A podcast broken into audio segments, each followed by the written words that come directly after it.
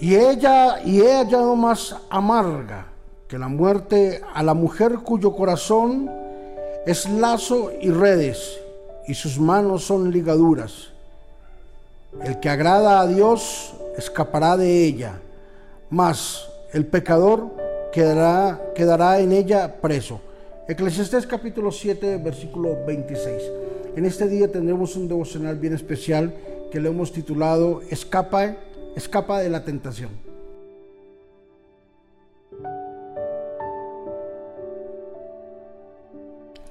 El espíritu de seducción perseguía a José. Sabes que hay muchos dichos en cuanto hoy en día el poder enfrentarnos a ciertas tentaciones y a ciertas cosas. Alguien dijo, es mejor escuchar decir, aquí huyó un cobarde que murió un valiente.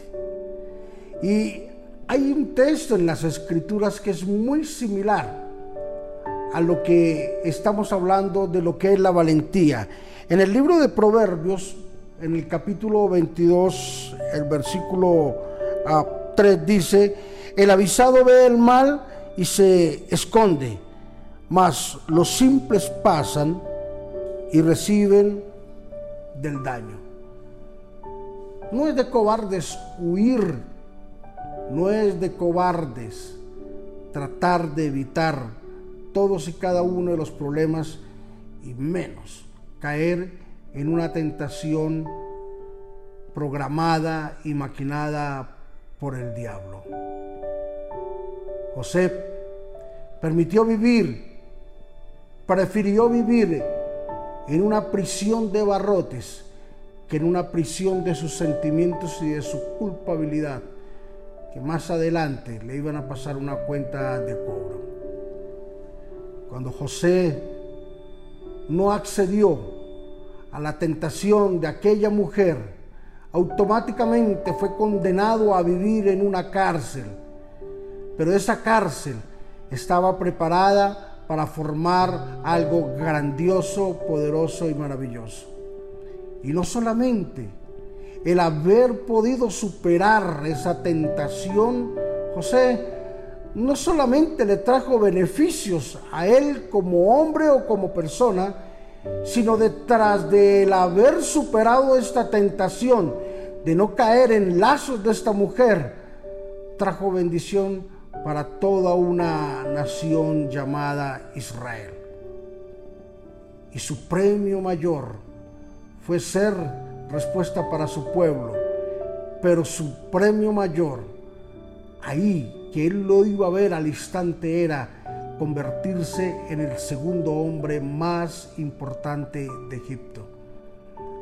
Del poder interpretar el sueño, de aquel hombre que estaba por encima de él, de este faraón, a través de este gobernante, lo llevó a entender de que el ser fiel, el huir de la tentación, el no caer en lazo del cazador del diablo, sería promulgado a subir de nivel. Hoy yo quiero decirte, cada vez que nosotros vencemos una tentación, un peldaño más de nuestra vida, estamos subiendo. La escalera del éxito nos espera a todos. Y donde quiera que estemos y cualquiera que sea la tentación, si la logramos superar, vamos a subir de nivel y vamos a tener otras cosas, otro conocimiento, otra sabiduría que cada día veremos la respuesta de nuestro buen Dios puesta al servicio de nosotros. Padre, bendecimos a los hermanos, a los amigos, a todas las personas que nos están viendo, que participan de este devocional. Gracias por ellos. Bendíceles, ayúdales. Señor, ayúdales en medio de su tentación, en medio de su prueba.